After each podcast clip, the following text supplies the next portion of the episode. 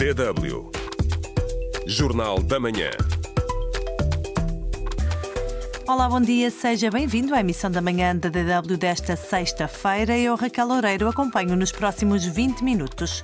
Israel defende-se hoje das acusações de genocídio feitas pela África do Sul no Tribunal Internacional de Justiça. Angolanos esperam que o Corredor do Lubito traga desenvolvimentos à região mas essas potencialidades devem manifestar-se na vida das pessoas. Né? É isso que nós esperamos ver.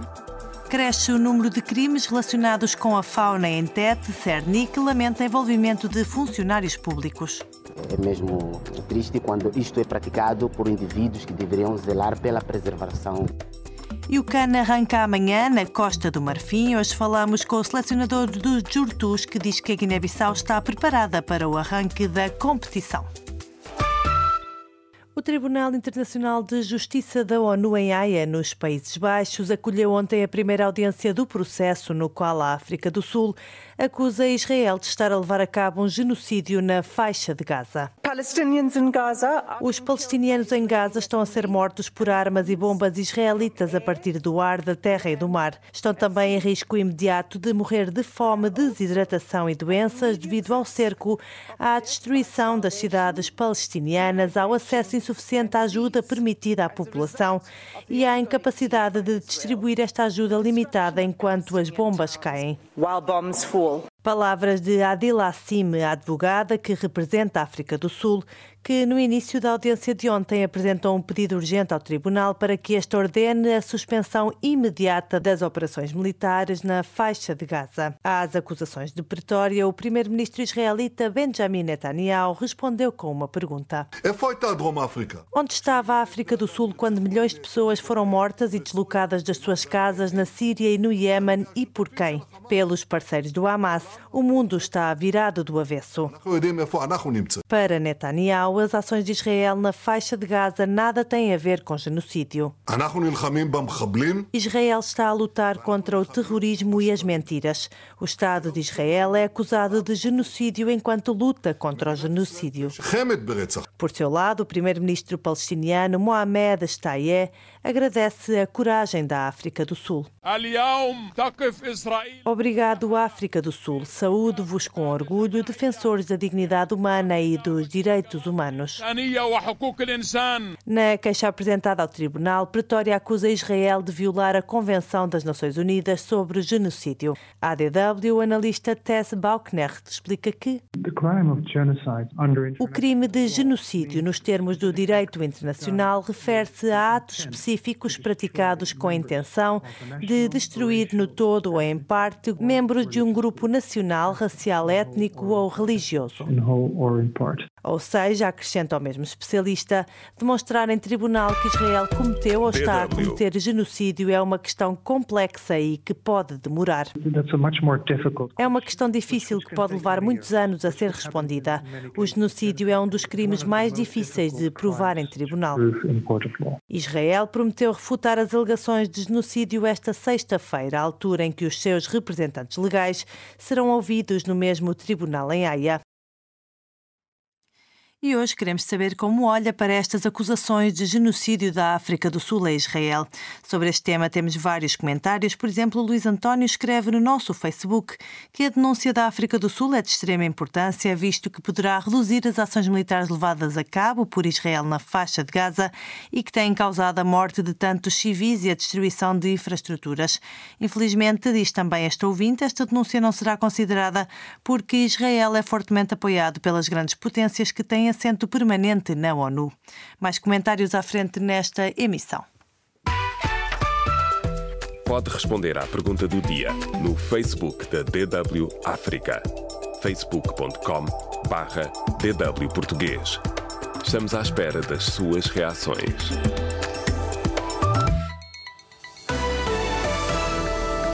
DW Notícias.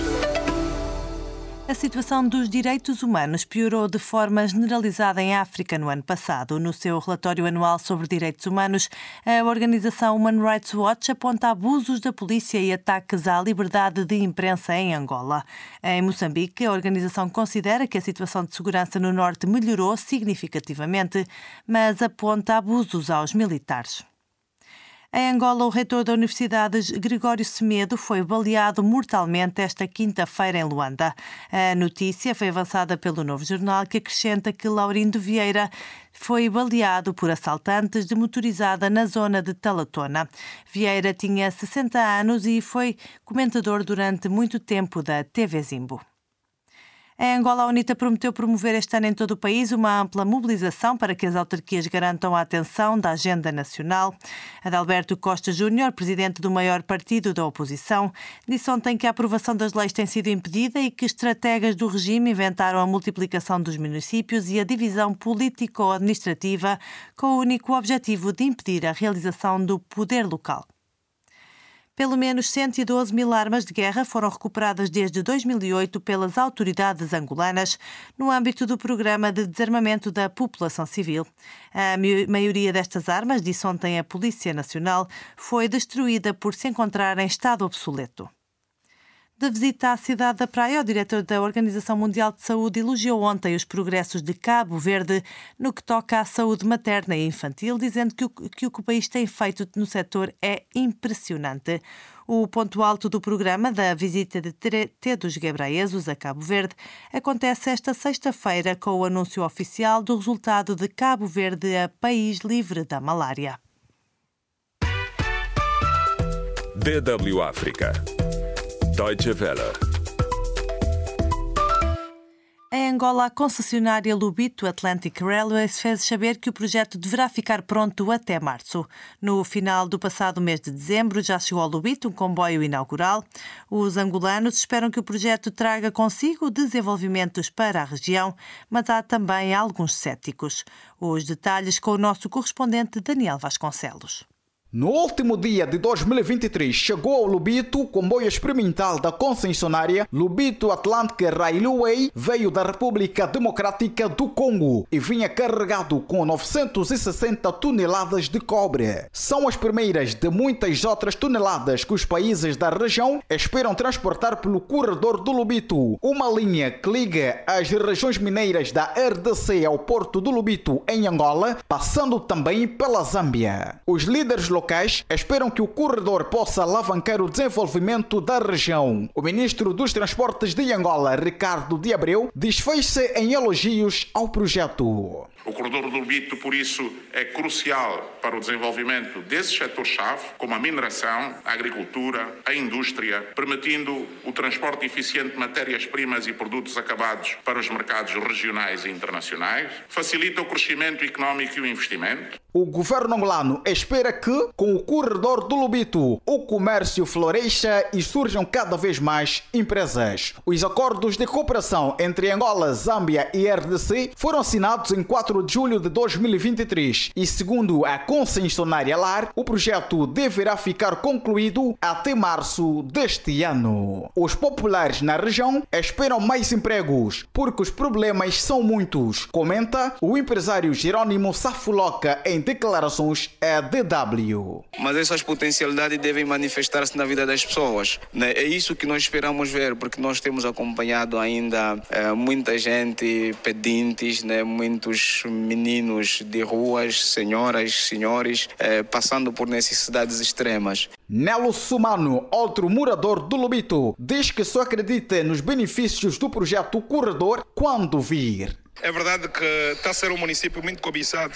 Já ouvimos da boca do presidente norte-americano John Biden dizer que esse lobito é muito falado. Temos estado a assistir à presença de vários estrangeiros e de vários acordos nesta sala, vários estadistas também, mas jornalista. Para nada serve vários acordos se ele não se repercute na vida social das pessoas. No município do Lubito faltam ainda muitas coisas. Lembra a ativista dos direitos humanos Florence Capita. Os moradores do município do Lubito eles sofrem por vários problemas sociais, como por exemplo a falta de água, a falta de luz em certas zonas, saneamento básico. Então, por essa cooperação pode se reaproveitar para resolver certos problemas sociais que os municípios do Lubito estão a passar. O gestor do município ferroportuário do Lubito, Evaristo Calopa Mário, acredita que sim, o projeto na região trará mais empregos. Vai permitir o intercâmbio econômico entre empresários angolanos e dos países ligados pelo corredor e não só, efetivando um ambiente de negócio que permitirá o desenvolvimento e crescimento econômico de cada um dos intervenientes nessa cadeia econômica e mercantil. Do município do Lobito para DW, Daniel Vasconcelos. Em Moçambique, o governo da província de Tete perdeu durante o ano passado mais de 135 milhões de meticais por causa de crimes relacionados com a fauna. O elefante tem sido a espécie mais abatida, tendo as autoridades recuperado 24 pontas de marfim. Neste crime estão também envolvidos funcionários públicos, como nos conta o nosso correspondente Juvenal do. Neste momento, 10 arguídos prestam contas às autoridades de justiça por terem sido encontrados com troféus de elefantes. No total, são 21 indivíduos indiciados em crimes ligados ao abate de espécies proibidas, extração dos seus órgãos e tentativa de comércio. A denúncia é do Serviço Nacional de Investigação Criminal nesta província central de Moçambique. Fernando Júnior do Cernic Entete não se referiu aos dados dos anos anteriores, mas fala de um aumento significativo de casos, o que preocupa o setor, até porque os prejuízos são bastante avultados. Para o Cernic, este número é muito elevado, nem que tivesse que ser só um animal abatido, isto é um, um dano ecológico, ambiental. O Cernic não vai recuar. Estamos a trabalhar com vista a desencorajar para que este tipo legal de crime diminua ou se estanque na sua totalidade. Os cornos dos animais, a pele e outros órgãos valiosos no mercado é o que tem mais catalisado a atenção dos furtivos. O Parque Nacional de Mágua, no distrito do mesmo nome, tem sido um dos maiores palcos deste tipo de crime. Alguns indiciados são da função pública. Um dos últimos casos, por exemplo, envolve um técnico da administração afeto à localidade de Chueza, no distrito de Doa, que foi surpreendido a tentar vender duas pontas de marfim a 70 mil meticais, o equivalente a cerca de mil euros. As duas pontas pesavam 10 quilogramas, um prejuízo para o Estado estimado em cerca de 6 milhões de meticais, o equivalente a 85 mil euros. O acadêmico e geógrafo Lucas Catsossa entende que a pobreza, a fixação de habitações próximos às áreas de conservação, assim como a falta de meios para a fiscalização por parte do governo, podem estar a contribuir para o recrudescimento de crimes faunísticos e a fonte insta ao governo a apostar na consciencialização das comunidades. É preciso que as comunidades tenham consciência e a consciência só pode aparecer a partir de quê? Por exemplo, o processo de ter educacionais, uma educação cívica. Francisco Júnior do Cernic diz que a situação é ainda mais preocupante quando estão envolvidos neste tipo de crime funcionários públicos. Deveria ser um exemplo por ser um funcionário do Estado. É mesmo triste quando isto é praticado por indivíduos que deveriam zelar pela preservação. Elefantes, rinocerontes e até mesmo pangolins perfazem o leque das espécies mais apreciadas e abatidas pelos caçadores furtivos. Apesar do Cernic falar da existência de vários funcionários públicos indiciados, preferiu não avançar números de TET para DW, Juvenal do Ngoveni. DW Notícias. As forças norte-americanas e britânicas bombardearam hoje vários locais utilizados pelos rebeldes Houthis do Iémen em resposta ao aumento do número de ataques contra embarcações no Mar Vermelho. Trata-se da primeira resposta militar dos Estados Unidos aos ataques contra navios comerciais que têm sido levados a cabo desde o início da guerra entre Israel e o Hamas. A ação militar foi confirmada já pelo presidente dos Estados Unidos, Joe Biden. Também a Rússia pediu, entretanto, uma reunião urgente para hoje do Conselho de Segurança da ONU para debater estes últimos acontecimentos. O governo do Burundi anunciou ontem o encerramento da fronteira com o Ruanda, a quem acusa de apoiar grupos armados que atuam no seu território. Kigali reagiu, entretanto, em comunicado, dizendo que lamenta esta decisão infeliz e unilateral que vai, diz, restringir a livre circulação de pessoas e bens entre os dois países e viola os princípios da cooperação regional e da integração da comunidade da África Oriental. Os Estados Unidos anunciaram que vão enviar para o Equador uma delegação para apoiar a luta do presidente Daniel Noboa contra grupos criminosos ligados ao tráfico de drogas. A onda de violência que assola o Equador levou o presidente a declarar estado de guerra no país. Ontem, a Agência Penitenciária do Estado fez saber que o número de guardas prisionais e funcionários administrativos feitos reféns nos motins voltou a aumentar, fixando-se agora nos 176. Falta um dia para começar a Taça das Nações Africanas de Futebol. O jogo inaugural será a Costa do Marfim contra a Guiné-Bissau. A CAF, entidade máxima que gera o futebol africano, anunciou que os 60 mil bilhetes para o primeiro jogo já estão esgotados. São perto de 6 mil os jornalistas de mais de 158 países que estão a cobrir o evento. Nunca uma fase final da CAN ganhou mediatismo e importância a nível mundial como esta 34ª edição. Dos 60 mil adeptos presentes no primeiro jogo da CAN, apenas cerca de 200 serão guineenses. Mas, mesmo assim, o selecionador guineense Bassiro Candé disse à DW acreditar que a sua equipa está pronta para sacudir a pressão. Penso que a Guiné-Bissau, com o que já fez até hoje, estará preparado, não digo a 100%, mas estará preparado a 80% para poder sacudir a pressão que vamos encontrar. O internacional guineense Carlos Mané, jogador do Sporting Clube de Portugal, diz-se pronto para a sua estreia no maior evento futebolístico de África. Eh, estou muito bem preparado agora para cá e espero ajudar o grupo com a minha velocidade, com os golos, assistências, que é para podermos chegar o mais longe possível. A Guiné-Bissau encontra-se neste momento num mar de incertezas quanto ao seu futuro político, mas Carlos Teixeira vê na seleção nacional um fator de unidade entre os guineenses. O presidente da Federação de Futebol entende que a modalidade está a dar passos lentos, mas seguros, rumo ao desenvolvimento. E eu acho que o resultado que houve entre jogo da, da, da preparação é um resultado enganador. As pessoas vão, vão ver realmente que a Guiné-Bissau é um país pequeno, mas com grande potencialidade. O jogo entre a Costa do Marfim e a Guiné-Bissau terá o acompanhamento aqui na sua DW África. Ainda hoje iremos cobrir os principais eventos em Abidjan, onde contamos com a presença do jornalista Brahma Darami. A CAN terá em competição 24 nações africanas, entre as quais quatro lusófonas, Moçambique, Angola, Cabo Verde e Guiné-Bissau. Já sabe, este é um evento futebolístico que pode acompanhar aqui na sua DW África. DW Espaço do Ouvinte. E hoje falamos aqui sobre as acusações de genocídio da África do Sul a Israel, um processo que continua hoje em Haia, e também queremos saber a sua opinião sobre estas acusações. Temos vários comentários sobre este tema, por exemplo, o G Júnior diz no nosso Facebook que acha certo que a África do Sul tenha tido esta iniciativa. Eh, quando Ana Sulis diz, por outro lado, que a África do Sul se devia concentrar noutros assuntos, como os, resolver os assuntos de energia elétrica e pobreza no seu país. Júlio Macaíssa diz também no nosso Facebook que a África do Sul está a ser instrumentalizada pelos países que têm aversão ao Ocidente.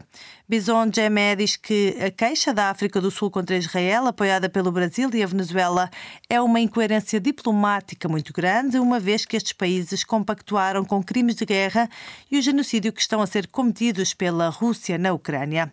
Esta é também a opinião de Serafim Brahma, que diz que a África do Sul apoiou o massacre russo na Ucrânia e agora esqueceu esta teoria da legítima defesa. Já João António acha que a África do Sul devia denunciar as guerras que acontecem aqui em África e Mutapate diz que a acusação faz sentido e que, na sua opinião, a Alemanha tam também deveria fazer o mesmo. João Lucas Baronet diz que a África do Sul é um exemplo a seguir. Já Wilson Ross escreve no nosso Facebook que a África do Sul é, por outro lado, um instrumento usado pelo BRICS para apoiar as ações do Hamas. Por último, comenta Pedro Mati que é preciso separar Israel como nação e condenar as ações do governo de Netanyahu pelo assassinato de civis em massa, mas também condenar a ação do Hamas pelos ataques de 7 de outubro. Foram estes os comentários desta sexta-feira. Muito obrigado por terem estado na nossa companhia e por terem comentado mais uma vez na nossa página do Facebook. dw.com.br português é a página onde pode encontrar a atualização de toda a informação. Da minha parte é tudo, nós voltamos mais logo e eu aproveito agora para lhe desejar um ótimo fim de semana.